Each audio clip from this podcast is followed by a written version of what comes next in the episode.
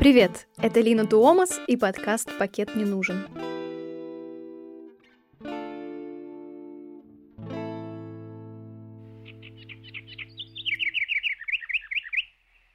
Этот выпуск про то, как говорить о проблемах экологии через искусство. Конечно, искусство — это понятие широкое. В истории есть примеры, когда творческие люди объединялись, чтобы поддержать экоповестку. Так, благодаря музыкантам, которые записали треки для альбома Greenpeace Breakthrough в 1989 году, появился российский офис Greenpeace в Москве. Деньги с продажи пластинки пошли на его открытие. В этом альбоме приняли участие YouTube, Брайан Адамс, Тинг и другие музыканты. В каком-то смысле можно сказать, что искусство реально помогло спасти природу, ведь Greenpeace в России добился создания двух заповедников и четырех национальных парков, смог защитить от промышленного освоения девственные леса Коми, Двинско-Пенежский заказник в Архангельской области. Кроме того, сотрудники Гринписа активно борются с природными пожарами и участвуют в совершенствовании природоохранного законодательства. Существует множество арт-форм для привлечения внимания к экологической и климатической повестке. От «Экодока», как э, популярный международный фестиваль зеленого документального кино «Экочашка», до более радикальных форм, как активистский перформанс. О последнем вы наверняка недавно много слышали. В основном художественные акции заключаются в том, чтобы облить чем-нибудь произведение искусства или приклеиться к нему. При этом надо быстро успеть передать месседж и снять все происходящее на камеру. Согласитесь, это непросто, учитывая высокий уровень охраны в музеях. К слову, все картины покрыты высокотехнологичным защитным стеклом – и клей используется специальный, подходящий для стекол и рам. Таким образом, экоактивисты разных стран акциями в музеях привлекают внимание к кризису, который может вызвать изменение климата, подвергая риску самые знаменитые и дорогие произведения искусства, что не может оставаться незамеченным. Я задала сегодняшним гостям вопрос, как ты относишься к такому продвижению экоповестки? Я следила за этими акциями, и как-то не сразу у меня сложилось мнение насчет них. Отвечает Маша Сапежак, театральный режиссер и актриса-перформер. Возможно, в какое-то более спокойное время я бы сказала, что подобные акции в связи с, так сказать, выбранным объектом атаки могут, наоборот, затруднять продвижение экоповестки, потому что в связи с таким э, нормализованным в обществе, труднообъяснимым э, пиететом по отношению к предметам искусства, может сложиться ложное впечатление, что вот экоактивисты – это какие-то условно сумасшедшие, которые хотят, чтобы мы там все жили в шалашах, от всего отказались, а все предметы искусства пустили там условно на дрова, и чтобы мы вернулись там, в каменный век что, конечно же, неправда. Вот прямо сейчас у меня очень какое-то катастрофическое мироощущение, поэтому даже столь радикальные акции меня не смущают, потому что, ну, сейчас мне кажется, что любые средства хороши в донесении какой-то идеи, если они, конечно, не насильственные. Потому что сколько лет мы пытались нести экоповестку в массы какими-то более мягкими способами, как-то это не очень получалось. Может быть, радикальные способы что-то изменят. Э, ну, я видел один такой случай. Я не знаю, много их там или нет. Один я видел недавно был. Э, какая-то девочка что-то там вылила на картину Ван Гога, по-моему, или кого-то еще. Говорит фотограф Влад Сохин. Если честно, я не поддерживаю такие акции, потому что убивая искусство, мы возвращаемся куда? Возвращаемся в прошлое, скажем так. Это, это то же самое, что делали, скажем, Хуин Венбины в Китае там, или, или кто-то еще, да, я не буду брать э, современные примеры там, или когда по каким-то причинам Э, скажем, высоким даже, или какие там ИГИЛ э, убивают, ну, скажем, вот в Пальмире они там что-то сделали, или там в Афганистане Буд талибы взорвали. У них были на это причины свои, они им верили, и они говорили, да, но это же вот так, вот мы должны так делать. Но это не значит, что нужно, если эти причины у вас есть, это не значит, что нужно, ну, так относиться к всемирному наследию, к искусству. Для меня это не выход мы только делаем еще хуже себе, своим детям, э, которые бы могли прийти и посмотреть на это и приобщиться к этой вот э, мировой культуре. Нужно делать по-другому, как это уже активисты должны сами э, думать, они это делают. Вот, допустим, Greenpeace, они останавливают корабли, они делают какие-то нелегальные вещи, но они не уничтожают культуру, скажем так. Вот у них получается. Мне кажется, как-то в таком ключе нужно делать. Если кто-то хочет э, участвовать в таких каких-то силовых провокативных акциях. Но вообще, на самом деле, мне кажется, нужно договариваться. Договариваться, говорить, да, выходить на протесты, но не трогать нашу культуру, потому что она не принадлежит активистам только. Она не принадлежит музеям, она принадлежит всем нам. Вена, Барселона, Ванкувер, Канберра, Мадрид, Рим, Берлин, Гаага, Потсдам, Лондон, Мельбурн, Дрезден, Падуя, Рим, Милан, Флоренция, Манчестер, Глазго. Протестные перформансы прошли по всему миру. Сами активисты говорят об этом так. Чего мы на самом деле хотим? Мы хотим спасти искусство. Если правительство продолжит уничтожение ископаемых, нас ждет социальный коллапс. И тогда искусство точно не будет в безопасности. Наше заветное желание – спасти искусство и социальный мир. Для начала давайте разберемся, что же такое экологическое искусство. Ответить на этот вопрос я пригласила журналистку, кураторку и художницу Ольгу Дерюгину. Как отдельного направления экологического искусства, как такового, сейчас нет. С натяжкой можно сказать, что в Америке конца 60-х, 70-х годов существовало отдельное направление, которое называли эко-артом. Однако оно было связано с конкретной средой и конкретным контекстом. Это были художники, близкие к направлению ленд-арт, и во многом они вдохновлялись идеями пионеров э, экодвижения и были вдохновлены также книгой американского морского биолога Рэйчел Карсон «Безмолвная весна», в котором ученая впервые обратил внимание общества на вредные э, последствия использования ДДТ в сельском хозяйстве. Она показала, что когда ДДТ накапливается в организмах птиц и млекопитающих, это приводит к сокращению их популяции.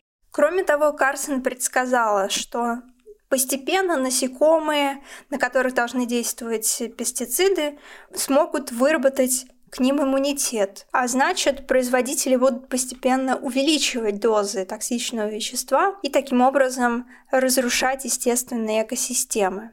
По сути, Рэйчел Карсон впервые удалось донести до общества тот факт, что в природе все процессы очень тесно взаимосвязаны. А это значит, что какая-то локальная проблема в экосистеме никогда не закончится там, где она началась. Она будет иметь каскадный эффект и рано или поздно доберется до человека и до привычного для человека образа жизни и постепенно, да, как э, накопительный эффект, будет влиять на разные области человеческой жизни. Оля, какие формы выражения имеет экологическое искусство? Как я уже сказала, поскольку экологические проблемы никогда не лежат только в плоскости экологии, соответственно, и последствия экологических катастроф а, могут отражаться на очень разных сторонах э, жизни. Поэтому мы можем наблюдать э, большое разнообразие жанров, техник, форм, с помощью которых художники говорят об экологии. Начиная ландартом, про который я уже упоминала, и далее можно также говорить о социальном искусстве или искусстве взаимодействия, как его еще называют, когда художник непосредственно например, общается с каким-то комьюнити, который испытывает э, проблемы, например, с качеством воздуха или воды, или страдает от последствий добывающей промышленности. Это может быть также э, направление Art and Science, когда художник э, чувствует себя изобретателем и пытается найти какие-то новые материалы или поставить под вопрос научные теории, которые стали классикой. Это может быть акционизм и экофеминизм, и спекулятивный подход здесь также может э, встречаться. Спекулятивный подход подразумевает, что художник пытается представить несколько разных вариантов развития событий, он создает э, разные сценарии будущего или придумывает альтернативный сценарий прошлого, в котором некоторые события не произошли. Да? Например, что было бы, если бы мы не начали вырубать э, леса Амазонии. Как художники работают с темой экологии? Тут все, конечно, индивидуально и зависит от ценностей и целей конкретных авторов. Но, например, бывает, что человек заинтересовался темой отходов атомной промышленности, и по мере того, как человек все глубже погружается в проблематику, он находит все новые и новые аспекты, с которыми им хочется поработать, которыми хочется поделиться с другими людьми. И художник может решить посвятить всю свою карьеру работе с одной конкретной темой. Некоторые художники предпочитают такой исследовательский подход, делать все своими руками. И, например, есть авторы, которые возятся в лаборатории, собирают разные пробы, образцы и пытаются вырастить какие-то собственные новые материалы, например, из клеток растений, из клеток человеческой кожи, делать какие-то гибриды. Есть авторы, которые ценят такой более расследовательский подход, например, как э, Forensic Architecture, такой коллектив.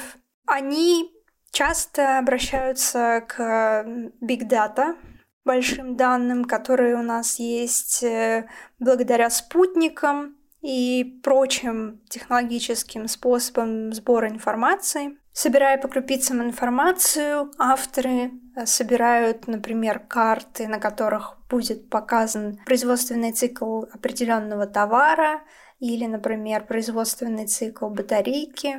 И это могут быть также расследования, касающиеся каких-то социальных конфликтов на производствах или природы того или иного токсичного газа э, в атмосфере и так далее. Есть авторы, которые предпочитают такой просветительский подход и проводят э, воркшопы для посетителей музеев, каких-то локальных культурных центров и так далее. Например, Самир Помик, финский художник, несколько лет назад проводил в Смитсоновском музее дизайна Купер Хьюитт мастер-класс для посетителей этого музея. Проведя предварительное исследование, художник посчитал, каковы энергозатраты этой институции. У Смитсоновского музея дизайна огромная цифровая коллекция. Это более 273 тысяч оцифрованных объектов и более 90 тысяч цифровых изображений.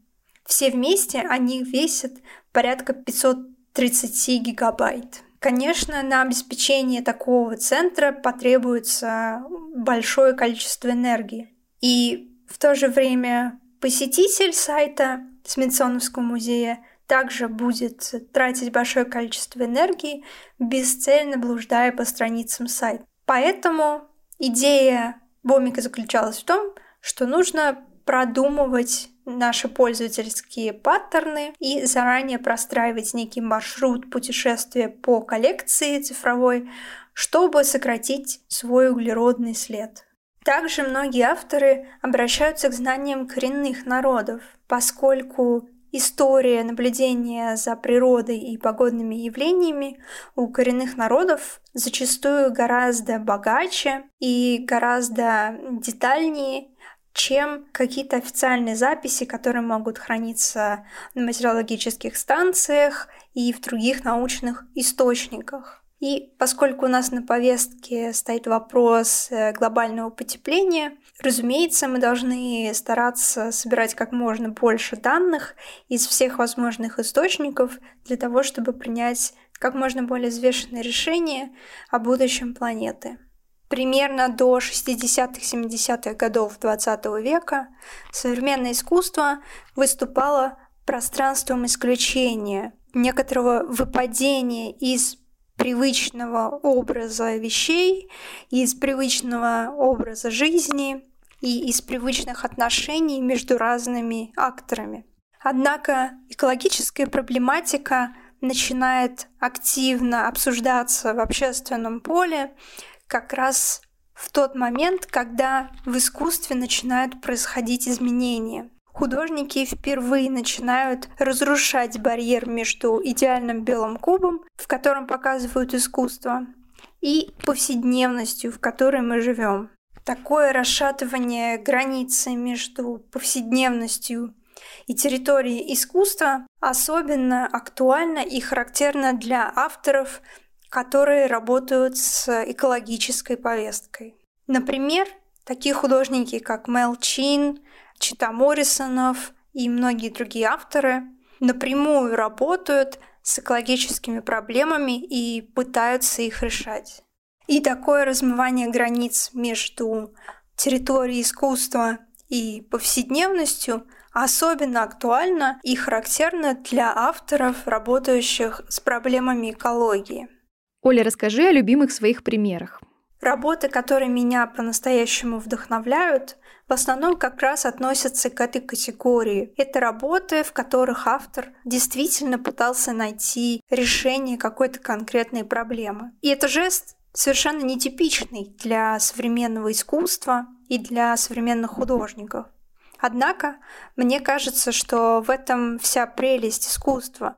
Поскольку искусство не имеет определенных границ и даже более того вынуждено постоянно перепридумывать себя, то и художники вольны пробовать себя в разных ролях, заимствовать разные технологии, методики, алгоритмы из различных сфер и дисциплин, а также собирать в одном пространстве специалистов из разных областей. И это особенно ценно, когда мы говорим про работу с экологическими проблемами, поскольку ни одна экологическая проблема никогда не лежит исключительно в плоскости экологии. И она непременно когда-нибудь выплывет наружу в социальном, экономическом или каком-то другом секторе, поскольку ни одна экологическая проблема никогда не лежит только в поле экологии. Она непременно однажды отразится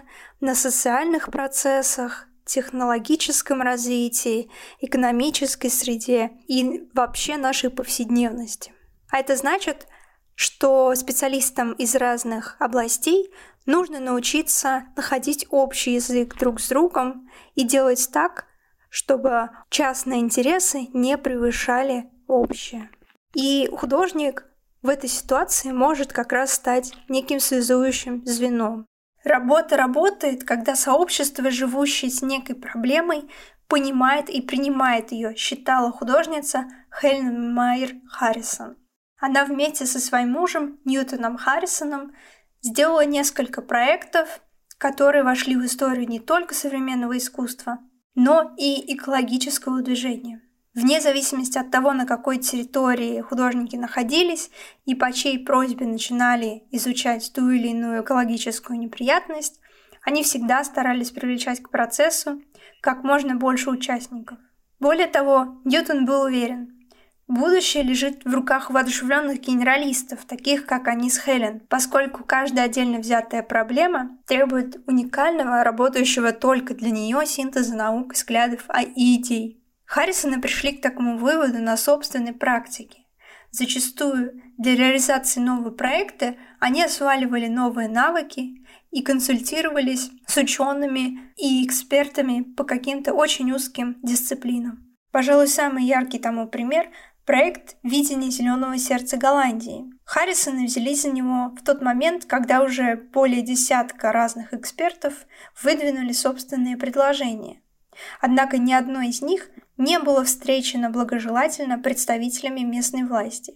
Тогда Харрисоны самостоятельно решили изучить экологическую ситуацию в регионе, предложили несколько вариантов и разработали крайне удачный план по спасению зеленых территорий Нидерландов. Многие идеи этого творческого дуэта были, наконец, одобрены местными властями и воплощены в жизнь. В частности, сама линия «Зеленого сердца», нынешний Ранстанд, была предложена художниками в 1995 году. Еще один мой любимый пример – работа Revival Field Мэла Чина. Мэл Чин – концептуальный художник, который предпочитает работать от запроса или конкретной проблемы. Например, он одним из первых отправился в Новый Орлеан после урагана Катрины. И он стал автором масштабного краундфандинг проекта, собиравшего деньги на лечение детей от отравления свинцом. Проект Revival Field начался с беседы художника с агрономом Руфусом Чейни. Чейни рассказал художнику, что есть некоторые виды растений, способные восстанавливать зараженную или отравленную почву. Однако Чейни пожаловался на то, что у его лаборатории не было достаточного финансирования для того, чтобы провести эксперимент в открытом поле. Ученые были вынуждены проводить исключительно лабораторные исследования в небольших масштабах. Мел Чин решил, что художникам проще достать деньги. Поговорил с некоторыми своими знакомыми и фондами и достал финансирование. В 1993 году художник и ученый начали свой эксперимент на свалке, которая называлась Pig's Eye, в переводе на русский «глаз свиньи». В этой местности производилась добыча металлов. Это то, что называется коричневое месторождение, то есть месторождение на поздних этапах разработки со степенью выработанности более 75%. Это была очень зараженная почва, однако Используя специальные растения, гипераккумуляторы, можно было очистить почву от остатков тяжелых металлов. Проект длился три года и оказался настолько успешным, что художник и ученые решили повторить эксперимент уже в другом месте, в Пенсильвании, где была похожая ситуация, только с другими токсичными веществами. Помимо того, что этот проект имел важное научное значение, его также можно было рассматривать как живую скульптуру, которая менялась с течением времени. Можно сравнить снимки того, как выглядел пейзаж до начала эксперимента, и того, какие изменения произошли три года спустя. Еще один мой любимый пример – это проект The Infinity Burial Suit Джерем Ли. Американская художница выбрала крайне непростую тему – экологичные похороны. Это может показаться неочевидным, однако похоронная индустрия оставляет вполне массивный углеродный след. Дело в том, что бальзамирующие вещества, такие как формальдегид и другие, оставляют крайне токсичный след после себя в почве. Можно ли оценить, как влияет искусство на решение проблем, связанных с экологией? В некоторых случаях можно, но в большинстве случаев художники просто не ставят перед собой такую задачу. Это все равно, что спросить, как э, книги влияют на решение той или иной проблемы. Скорее всего, мы не сможем непосредственно найти причинно-следственную связь между решением конкретной проблемы и прочтением определенной книги или просмотром определенного фильма. Но если мы говорим про такие проекты, как э, проекты Мэла Чина, Читы Харрисонов и, например, э, Лиджия Рим, то да, это такие проекты, в которых действительно можно напрямую видеть, как художник повлиял на тот или иной кейс. Например, благодаря Малучину ученым удалось быстрее проверить свои гипотезы и прийти к новому открытию. Но мне кажется, важно не только оценивать непосредственный результат каких-то конкретных проектов, но и сами подходы, методы, которые используют художники. К примеру, мне кажется крайне важным то, что Хелен Майер и Ньютон Харрисоны всегда старались учитывать голоса всех стейкхолдеров, которые причастны к конкретной проблеме, и пытались услышать и учесть голос каждого из участников э, этого проекта.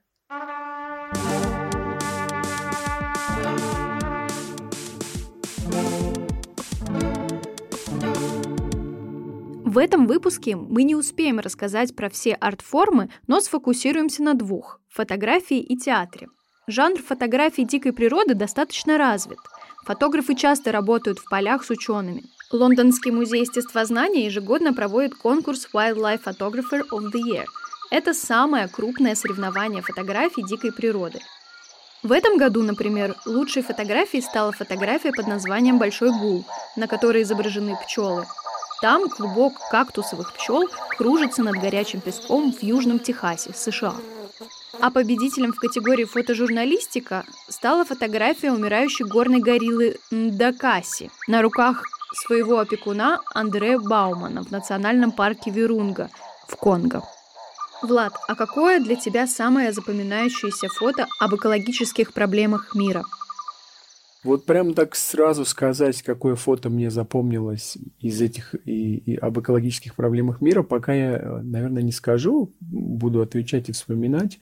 Когда вот эти все фотографии начали появляться, это был, ну, начало десятых годов, когда они вот э, сразу начали появляться в большом масштабе, скажем так. До этого тоже, конечно, снимали, до этого тоже об этом говорили, показывали. И в это время я был Э, как раз в тех местах, где я это мог видеть. Да, я э, жил в Австралии и начал летать на, на острова Тихоокеанские для съемок. И как раз вот, э, вот эти фотографии, они, наверное, не прошли сквозь меня, потому что это была моя ежедневная, так сказать, ну, почти ежедневная реальность. Я, я был на этих островах, я там жил, в Папуа Новой Гвинее, допустим, и там Вануату, Самоа, другие острова я летал. И я видел, как вот эти изменения климата э, влияют на жизнь. Это была людей, да, это была картинка, которая была перед моими глазами постоянно. Поэтому какую-то фотографию я не могу сказать. Э, ну, наверное, одна, может быть, которая... Она появилась гораздо позже, и она была связана с историей, которую я э, сам слышал. То есть где-то в начале, то ли в начале, то ли в конце 17 года появилась фотография белого полярного медведя, такого исхудалого, умирающего, э, снял, по-моему, его Пол Никлин из National Geographic, да, вот из Sea Legacy, они, он основатель. И там был в Арктике, по-моему, в Канаде, да, такой вот медведь, который вот умирал. Молодой медведь, причем худой, худой. И понятно, что там, ну, не сильно было понятно, связано ну, по фотографии это именно с изменением климата или с чем-то еще, но у меня перед глазами сразу же встала так, эта картина, и я вспомнил историю, которую мне за год до этого, за полтора года до этого рассказали в городе Бэрроу, самом северном городе США, в Аляске. Там тоже я работал с учеными, документировал, фотографировал их э, жизнь и как они работают, э, что они делают для документирования изменения климата в тех краях. И они мне рассказали, что однажды в Бэрроу увидели, как приплыл полярный медведь еле живой, худой, он просто вылез из воды, из Арктического океана, да, и просто упал трупом и лежал несколько дней, он не мог даже двигаться, ему даже, по-моему, еды что-то принесли, но он не двигался, пока он не пришел в себя и э, поел и ушел. И ученым стало интересно, что, почему, что, а, откуда это произошло, и они решили замерить, откуда он плыл. И оказалось, что ближайшие льдины где медведи могли водиться, э, они были в 300 морских милях от э, берега. И пришли к такому выводу, что там уже не осталось вот еды для медведей, и он решил поплыть на берег в поисках, вот, в поисках пропитания и проплыл без остановки 300 морских миль в Арктическом океане. Вот эта фотография у меня вот осталась, когда я об этом говорю в памяти. Кто для тебя ориентир в этом жанре? Что тебя вдохновляет?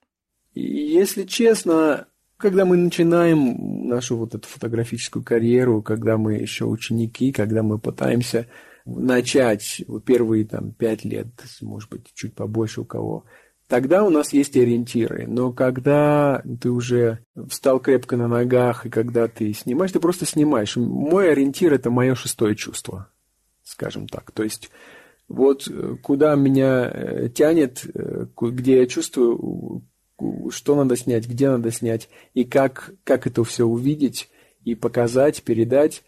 Так я и делаю, не сильно смотря на других уважаемых фотографов, кто работает в этой теме. Но, говоря все это, я скажу, что для меня, скажем так, человек, которого я бы мог назвать одно имя, это, конечно же, Себастьян Сальгадо. Не потому, что мне э, близок его стиль, а я ну, не вижу мир в черно-белом, скажем, изображении, но вот эта вот глобальность того, что он делает, это, конечно, заслуживает похвалы. И мало того, что он просто ну, снимает, мы все снимаем, но он еще и реально что-то делает. Вот у него там в Бразилии есть э, земля, в которой он реально что-то меняет, хотя бы вот на этом маленьком кусочке, который ему принадлежит, и он, э, они вот высадили лес, к ним вернулись птицы, и это заслуживает похвалы. Вот это какой-то такой вот э, эталон того, что бы хотел сделать. И смысл всех наших вот этих рассказов, конечно же, это не про то, что вот это происходит, а про то, что каждый из нас должен сам что-то делать, чтобы изменить ситуацию. Смысл же в этом. И вот э, Сальгада делает на, на его уровне. На своем уровне я делаю что-то, но это что касается моей личной жизни, да, что какие-то вещи, которые я раньше не обращал, на которые я раньше не обращал внимания, я сейчас их не использую в своей жизни, потому что они вот оставляют э, carbon footprint. Я узнал о твоем творчестве через проект «Коса и камень». Этот проект посвящен глобальному изменению климата на Камчатке. Почему ты выбрал эту тему и этот регион? Как пришла идея проекта и в чем она заключается? Коса и камень на самом деле это часть э, более глобального проекта, который называется Warm Waters, или теплые воды. И проект этот об изменении климата во всем Тихоокеанском регионе, начиная, даже немножко залезая в Арктику, начиная с Аляски, с самой севера Аляски и заканчивая Тихоокеанскими южными островами э, Новой Зеландии, такими как Такелау и Ньюи.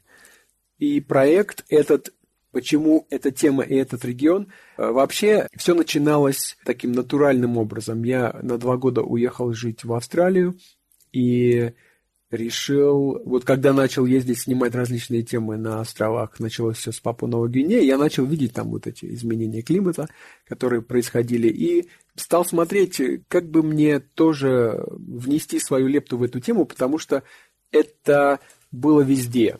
Это было вокруг меня, все об этом говорили, мы видели. Э, тот же вот в самой Австралии большой барьерный риф там началось из-за Эль-Ниньо потепление воды, и кораллы начали э, сначала белеть, потом отмирать. То есть э, все, мы об, все мы это видели, все мы об этом говорили, и те острова, которые я посещал, я вот видел, как деревни смывает, как э, разрушает берега. И я начал искать визуальные какие-то подтверждения тому, что происходит, э, какие-то проекты, чтобы, ну, не делать одно и то же, скажем так. Были проекты в то время, когда это было как раз начало 2000-х годов, 2010-х годов, 2013 где-то все началось. И в то время были проекты, которые, ну, посвящены какой-то одной стране скажем так, фотографы прилетали в страну Тувалу или страну Кирибас, или Кирибати, как по-русски она звучит. Есть проект Кадырова Анлахузина, который э, объехал весь мир, но он, скажем так, в, в Тихоокеанском регионе он концентрировался на Кирибасе и на, немножко на Папуа Новой Гвинее. У него проект только о поднятии уровня Мирового океана. И там же много различных частей у него. И в Латинской Америке, и в Майами, где-то там в Амстердаме, и везде. А вот э, сам Тихоокеанский регион полностью, вот что там происходит, потому что его называют Frontline of Climate Change, передовая где происходит борьба вот это вот, где мы можем увидеть э, изменение климата во всей скажем, ее полноте, которая сейчас происходит на планете, потому что все эти страны островные, все эти береговые деревеньки, города, они настолько хрупкие, настолько подвергнуты вот этим всем э, изменениям э, гораздо быстрее, чем, скажем, мы это можем видеть в Санкт-Петербурге или в Лиссабоне или где-то еще. И такого проекта не было. И проекта не было, я так думаю, по одной причине. Потому что даже слетать в Тувалу, это такая челлендж, туда попасть нелегко. А вот собрать вот эту мозаику из всех мелких стран, их там, по-моему, 15-17, да, из этих мелких островков, э, в которых на некоторые надо лететь там на самолетах, которые летают не каждый день, и цены дорогие, у них нету конкурентов. Куда-то я летал на морских таких самолетов, которые seaplane называются, да, на которые на воде садится. Где-то там куда-то на, кано мы, на каноэ мы добирались, куда-то еще. Ну, то есть это был такой, э, логи, с точки зрения логистики, непростой проект. Одна из э, частей этого проекта мне очень хотелось включить туда Россию, потому что часть России находится на Тихоокеанском побережье, и это страна, где я родился, и, конечно же, мне хотелось показать, а что происходит там. Я уже видел какие-то вещи, которые Юра, Юрий Козырев делал, допустим, с вечной мерзлоты. И вот проект, который я начал делать, он включал в себя все, насколько я мог это охватить, аспекты из этого глобального потепления, да, и кораллы отмирающие, и повышение уровня вод, и таяние мерзноты, и таяние вот этих ледников, да, и ураганы, которые целые страны раз, разрушали, и береговая эрозия, и многое-многое-многое другое, и ученых, и все вот это вот, как там живут люди. Самое главное – это люди, потому что это, это про природу, про изменение климата, но и про тех людей, которые каждый день пытаются выжить, пытаются как-то строить свою жизнь в этих местах. Это о них. Тогда-то мне пришла эта идея проекта, что надо бы это все собрать и я начал потихонечку, я не знал, получится у меня или нет, то я сначала одну э, страну, страну взял, потом вторую, потом третью, и потихонечку я начал расширяться, и потихонечку я сразу же показывал то, что я снимаю, и привлекая к этому внимание, и постепенно начали набегать различные съемки, клиенты какие-то. Очень много я работал с ЮНИСЕФ. Вот в этом проекте очень много детей, потому что часть э, этих съемок я делал для ЮНИСЕФ, и конечно же, дети. Была такая, скажем так, цель снять как дети, потому что им тяжелее всего, как они переживают вот эти изменения, как они выживают. Идея была такая – открыть окно визуальное вот в этот регион, потому что туда попасть сложно, объехать его весь еще сложнее, но именно там происходят вот эти все изменения, которые мы в наших краях, ну, сейчас видим, но вот во всей их полноте мы пока не видим. И вот я летал на Камчатке это были три места. Ну, немножко Петропавловск-Камчатский, но в основном это был поселок Октябрьский, где я показывал все это разрушение человеческой инфраструктуры, да, которое там происходит, как э, изменение климата и повышение температуры влияет на то, что мы делаем, э, то, что мы строим, где мы живем. А на Командорских островах, которые являются российской стороной э, большой Алиутской гряды, я как раз прилетел туда, на Камчатку, прямо из Аляски. Там я снимал именно саму природу и э, флору и фауну, скажем так. Очень много там посвятил, э, вот как живность реагирует, да. Снимал морских котиков, сивучей. И как раз в это время туда приезжал Владимир Бурканов, известный ученый, который занимается как раз э, популяциями всех этих морских львов и котиков и прочих. И он тоже связывает все проблемы, которые там возникают с изменением климата. Скажем так, популяции животных уменьшаются просто потому, что вот и тяжело матерям, когда вот потомство они скармливают, они это делают на берегу. Изменяется температура, повышается, им тяжело вот в этой шерсти быть на берегу, они больше проводят э, времени в воде, не докармливая своих питомцев и, следовательно, выживает меньше. То есть все, все вместе связано, все друг на друга влияет. Какие цели вы себе ставили? Целью было лишь показать, что там происходит. Открыть окно для тех, кто не может это увидеть, для тех, кто, ну, у кого недоверие какое-то есть, происходит ли это или нет и показать красоту природы, которую мы теряем, красоту нашей планеты и силу людей, тех, которые каждый день там живут и борются с этим. Вот, наверное, и все цели. Через жизнь людей вы показываете, как климат влияет на все вокруг, включая нас. Какая история тебе больше всего понравилась, или запомнилась, или поразила? И почему? Историй много, Допустим, на Камчатке, э, в поселке Октябрьский, я встретился с человеком, у которого провел меня, он умер уже сейчас, это был 2016 год, провел меня в свою квартиру, от которой сейчас остались лишь части стен, и к ней вплотную подступает море. И вот он мне показывает, вот видишь этот дом, половина дома осталась, половина уже ушло. И здесь береговая линия сейчас проходит. А в 80-е годы было еще три улицы, которые еще дальше туда подходили. Что стало происходить, это температура теплеет, и вот раньше лед, глыбы льда они замораживались зимой и создавали такой натуральный барьер, который предотвращал ветра сильные, которые дули со стороны моря на, на поселок. Но температура стала теплее, и глыбы кое-где льда, кое-где э, собираются, но они уже не сковываются, как раньше. И вот во время зимних штормов стены это уже не образуются, и вот эти огромные глыбы моря выбрасывает на берег огромными пушечными снарядами, и так вот разбились вот все вот эти вот э, здания, которые там были. И люди, людям пришлось отступить. В Кирибате был такой случай.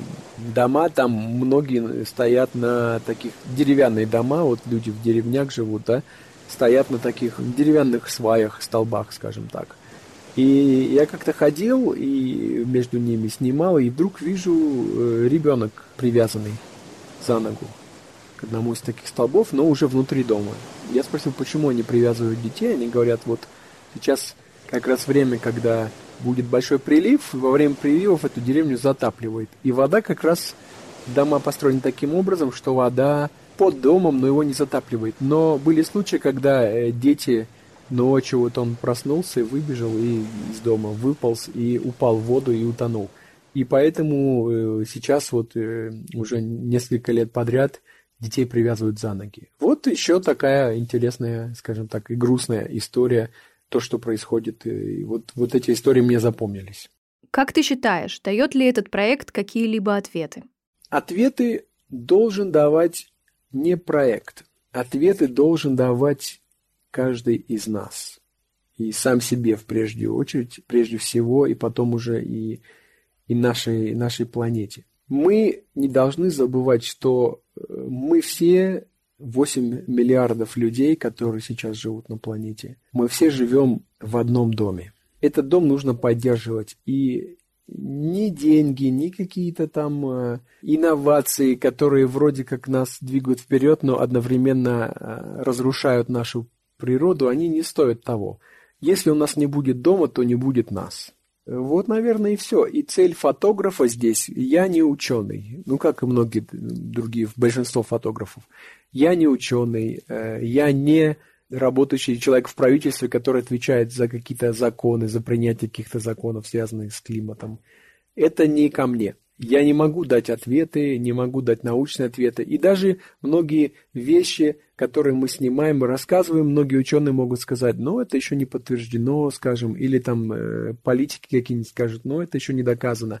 Возможно, но мы, фотографы, документалисты, мы снимаем то, что мы видим. Мы собираем это в э, вот эту всю мозаику, которую мы снимаем, все эти фотографии в какой-то один большой проект, и мы показываем. И вот ответы на вопросы должны дать уже каждый из нас. Хорошо, если это происходит, а это происходит, да, то что я могу сделать, чтобы внести свою лепту в это? Вот и все. И теперь каждый, кто видит этот проект, может, э, если он хочет задуматься и что-то поменять вокруг себя, и тогда, если это сделает каждый человек из этих 8 миллиардов, то, я думаю, мы сможем каким-то образом что-то изменить, э, что мы можем, да, потому что это тоже проект, не все связано с людьми, какие-то проекты достаточно, э, какие-то вещи, которые происходят с планетой, они достаточно натуральные, мы тоже часть этой натуры, этой природы, да, и планета гораздо сильнее нас, и она переживала и не такие катаклизмы, и поэтому в итоге все будет хорошо, вопрос другой, останемся ли мы частью этой жизни или нет, вот, а так я думаю, планета переживет и выживет, и изменений будет много и в будущем, как и в прошлом.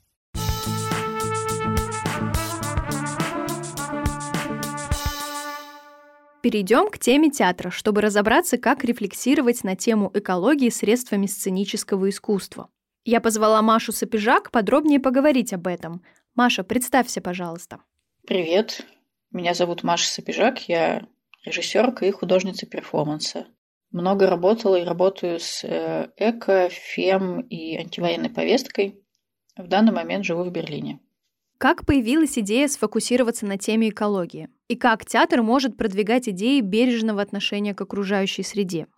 Идея появилась из э, личной боли, когда несколько лет назад начала сортировать вторсырье и вникать в разные аспекты заботы об окружающей среде на бытовом уровне. Естественно, я сталкивалась с различными трудностями от э, инфраструктурных, ну то есть какой-то недостаток нужных баков или сложности доставки вторсырья до точки, до социальных, а что это капля в море, а ты ничего не добьешься, что тебе заняться нечем тут, мусор перекладывать. Вопросы, которые минимум раз, наверное, слышали люди, которые пытаются сортировать. И в тот период к моей без того тревожности добавилась еще и эко-тревожность, как потом выяснилось, это называется. И так как я занималась документальным театром, я решила поисследовать эту тему знакомыми мне средствами. То есть я стала искать героев, брала у них интервью, потом мы смонтировали пьесу, потом у нас были какие-то сценические пробы. И так появился мой спектакль про то, как трудно быть экологичным, который назывался «Act to Go». Мы его играли как эскиз э, в Третьяковской галерее, потом э, в Александринском театре делали премьеру, потом он также стал частью фестиваля «Экотопия». Это большой фестиваль, где мы собирали э, спектакли и перформансы посвященный теме экологии. И вот так вот, начав с какой-то очень маленькой боли, я все больше погружалась в эту тему, все больше узнавала контекст, каких-то деталей э, всплывали. И продолжала, в общем-то, работать с этой тематикой. Но тут нужно понимать, что это не только про спектакли непосредственно об экологии, но и про экологичный подход к арт-производству. То есть э, мы всегда с командой старались, вне зависимости от того, с какой темой мы работаем, чтобы декорации, костюмы были у нас собраны по принципу апсайклинга, чтобы был какой-то разумный подход к логистике, к использованию ресурсов. Ну, так как это чаще всего были независимые проекты, это, конечно же, во многом обусловливалось эм, экономическими аспектами, потому что в независимом театре обычно нет денег, и поэтому он, в общем-то, и существует по таким законам. Но да, это из... чаще всего изначально обусловлено экономикой. Но если посмотреть на это с точки зрения экологии, то получается, что, в общем-то, даже очень прогрессивный подход. Как театр может продвигать идеи бережного отношения к окружающей среде? Как я уже и говорила ранее, во-первых, это не только про содержание, но и про подход к производству. Но если вернуться, собственно, к содержательной части, я думаю, что театр, как и любое искусство, это прежде всего один из способов коммуникации наряду с э, средствами массовой информации, с образованием, с просвещением, с какими-то горизонтальными примерами распространения информации. И, конечно, в идеале все эти средства должны действовать комплексно. Искусство, оно нацелено на то, чтобы воздействовать на чувства прежде всего. Вот в книге Тимоти Мортона «Стать экологичным» есть такой тезис про то, что очень часто информация об экологии представлена в виде э, навала данных. Наш мозг, он как бы не может полноценно этот навал данных как-то обработать. то есть мы понимаем, что тонны пластика в океане – это много, но мы по-настоящему не можем понять, насколько это много. И искусство в этом плане, оно действует немножко через другие механизмы, действует через эмпатию, через сочувствие. Может быть, это немножко романтично прозвучит, но как будто бы искусство в первую очередь э, воздействует на не через мозг, а через сердце. И вторая важная вещь, которая, собственно, является тоже причиной, почему я вообще этим занимаюсь, это то, что искусство как коммуникация – это еще и про ощущение неодиночества, что ты приходишь куда-то допустим, в театр или в кино, и ты думаешь, господи, я, наверное, один так думаю, я, наверное, один во всем мире так чувствую, и это вообще ненормально. Но потом ты видишь, что какой-то еще человек говорит то, что тебе хотелось бы сказать, и ты такой, фух, слава богу, слава богу, я не один. Я не один это ощущаю, а когда я не один это ощущаю, мне становится немножечко легче. Вот в этом плане, опять же, наш спектакль «Эко to go», я на него ссылаюсь просто потому, что это очень понятный лично для меня пример. Этот спектакль, он э, стал таким прям актом коллективной психотерапии для людей, которые сталкиваются с экотревожностью. И для меня, наверное, это один из важных его результатов. Какой твой любимый проект? Не обязательно среди тех, с которыми ты работала, а в целом, может, какие-то интересные мировые примеры? Мне, наверное, очень сложно будет выделить какой-то один любимый проект, любимый спектакль, перформанс или фильм. Поэтому, отвечая на этот вопрос, я лучше приведу в пример проект, который, на мой взгляд, является очень удачной историей про комплексный подход. Проект называется Earth Matters on Stage. Он родом из США, кажется, из штата Атланта. И это фестиваль, мероприятие которого, по словам организаторов, являются их ответом на экологический кризис. И программа фестиваля включает в себя как арт-продукцию, осмысляющую тему экологии, так и они приглашают деятелей науки для того, чтобы осмыслять эту проблему на более теоретическом уровне, и проводят чуть ли там не практические какие-то семинары со зрителями, с посетителями. И все это они делают для того, чтобы попытаться перестроить отношения человека с миром на каком-то глубинном философском уровне, а не на уровне проблемы выбросов СО2 или необходимости разделять вторсырье. И это как раз-таки очень классная, на мой взгляд, история, которой хотелось бы стремиться в работе, потому что это как раз воздействие разными средствами коммуникации и воздействие как раз-таки на уровне более метафизическом, а не на уровне каких-то очень э, приземленных проблем, скажем так. Мне очень нравится, что это именно про осмысление места человека в этом мире. Как ты считаешь, какой отклик получают перформансы с фокусом на экологию, исходя из твоей практики? Насколько интересна зрителю эта тема? Исходя из моей практики, моих наблюдений, спектакли перформанс на тему экологии, а, если были приложены какие-то усилия по их продвижению пиару, в принципе, собирали полные залы. Но, конечно, это не олимпийский, это залы камерных площадок, там условно до 70 до 100 человек, но в принципе заполняемости залов проблемы не было. Но тут важно понимать, что на подобные спектакли и перформансы приходит ангажированная публика, то есть люди, которые изначально интересовались темой экологии и экологичности, вот они увидели, что есть такое мероприятие и присоединились к нему. И тут, мне кажется, всплывает такая большая проблема о том, как расширять круг сторонников то есть как привлекать на подобные спектакли и перформансы людей, которые, возможно, ну, не задумывались никогда. То есть которые бы пришли в театр, потому что они хотят в театр послушать какую-то историю, а не потому, что они конкретно интересуются, а что же там театр может сказать про экологию. Но у меня, например, был э, такой показательный случай, когда мы делали уличную версию спектакля «Эко to Go», которая проходила ну, буквально с прохожими.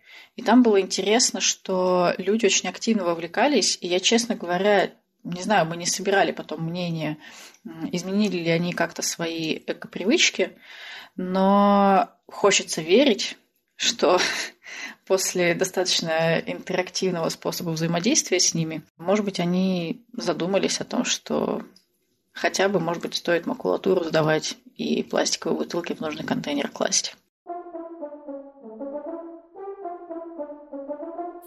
Искусство – это способ понимания и отображения действительности путем создания особого продукта. Сегодня мы немного поговорили о музыке, арт-перформансах, фотографии и театре. Пишите в отзывах, если вам интересно узнать про другие формы выражения. Спасибо, что были с нами и до скорых встреч!